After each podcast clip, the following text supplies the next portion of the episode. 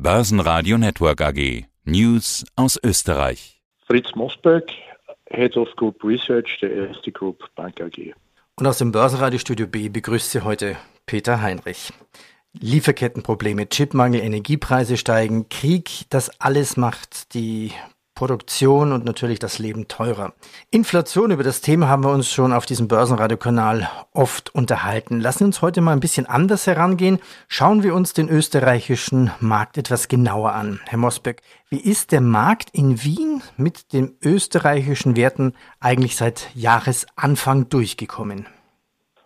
Naja, der Wiener Markt hat eigentlich bis dato eine deutlich negativere Performance aufzuweisen, wie das an vielen anderen Märkten der Fall ist. Denn wir haben ungefähr im ATX minus 17 Prozent year to date, während andere Märkte so minus 5 bis minus 10 Prozent Performance hatten. Natürlich in erster Linie durchgebeutelt durch den Russland-Ukraine-Krieg.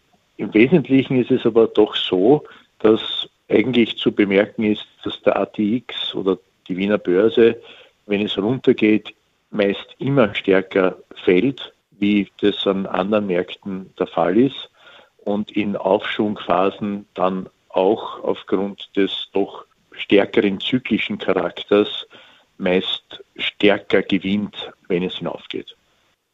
Das heißt, jetzt sind es eigentlich dann Einstiegskurse und Nachkaufkurse?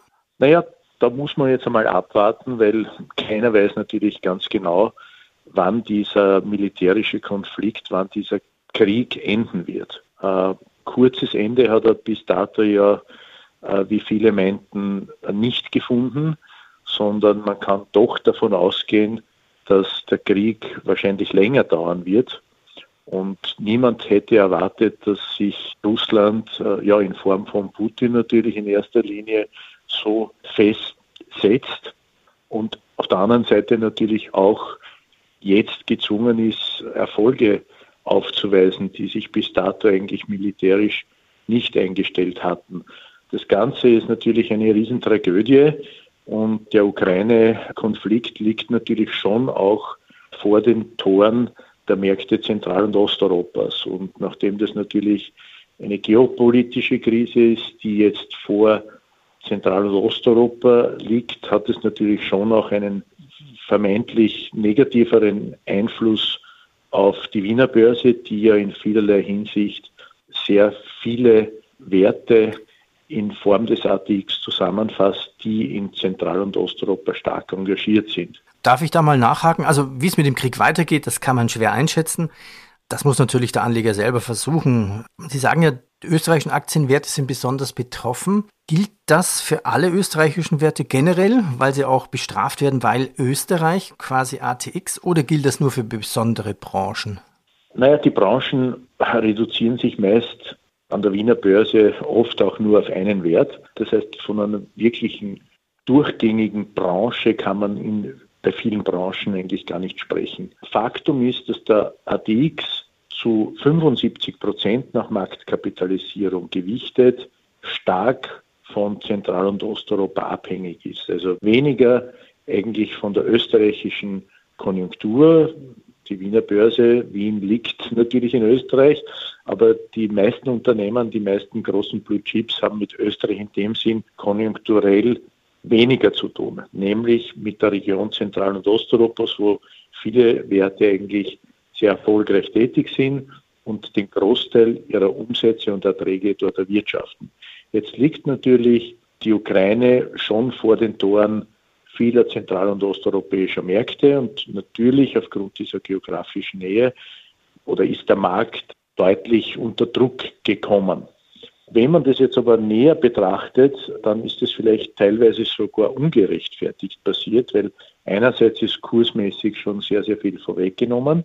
Es hat schon einige Gewinnwarnungen und Revidierungen nach unten gegeben äh, seitens der Gewinne, aber es ist natürlich naturgemäß vornehmlich eine Raiffeisenbank International in der Ukraine selbst, aber auch in Russland selber tätig und das zu einem erheblichen Ausmaß, weil dort fast 50 Prozent aller Erträge in diesen beiden Ländern generiert wird.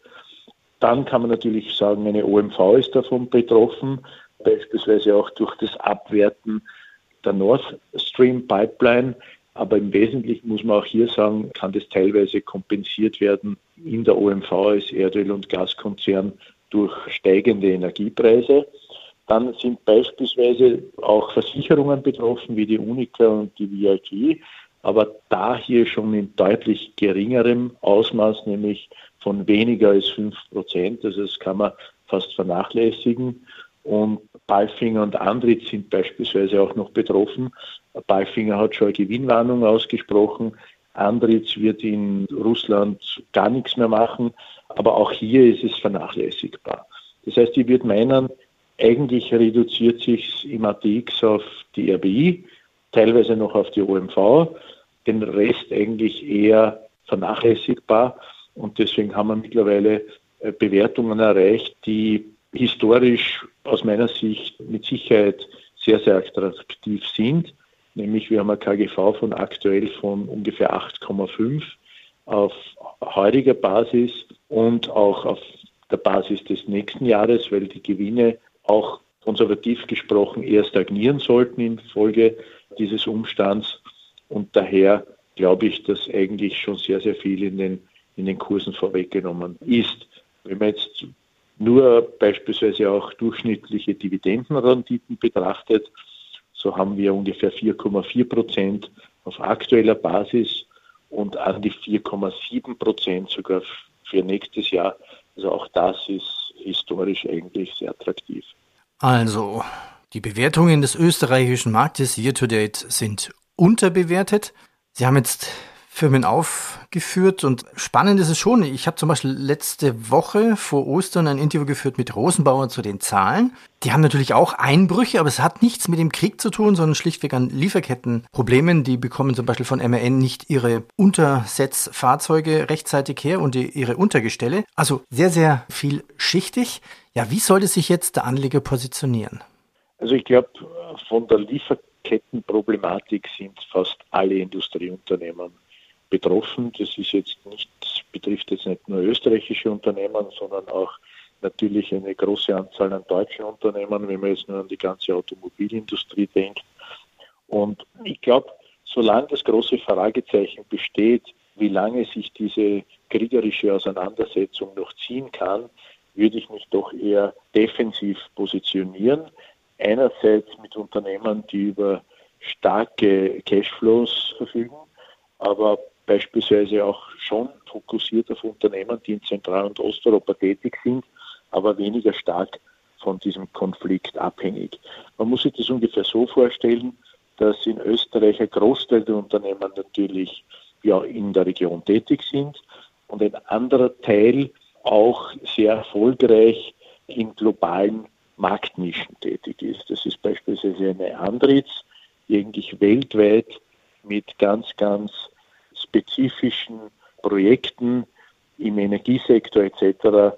tätig ist. Und so gesehen, glaube ich, sind es auch Unternehmen, die durchaus geeignet sind, diese Delle in der Konjunktur, die durch den Krieg bedingt ist, aufgrund der Diversifizierung durchzutauchen und trotzdem sehr erfolgreich ihre weitere Geschäftsentwicklung führen können. Also ich würde jetzt beispielsweise in so einer Phase vielleicht die österreichische Post empfehlen, extrem gut in Österreich, aber auch in Teilen Zentral- und Osteuropas positioniert ist.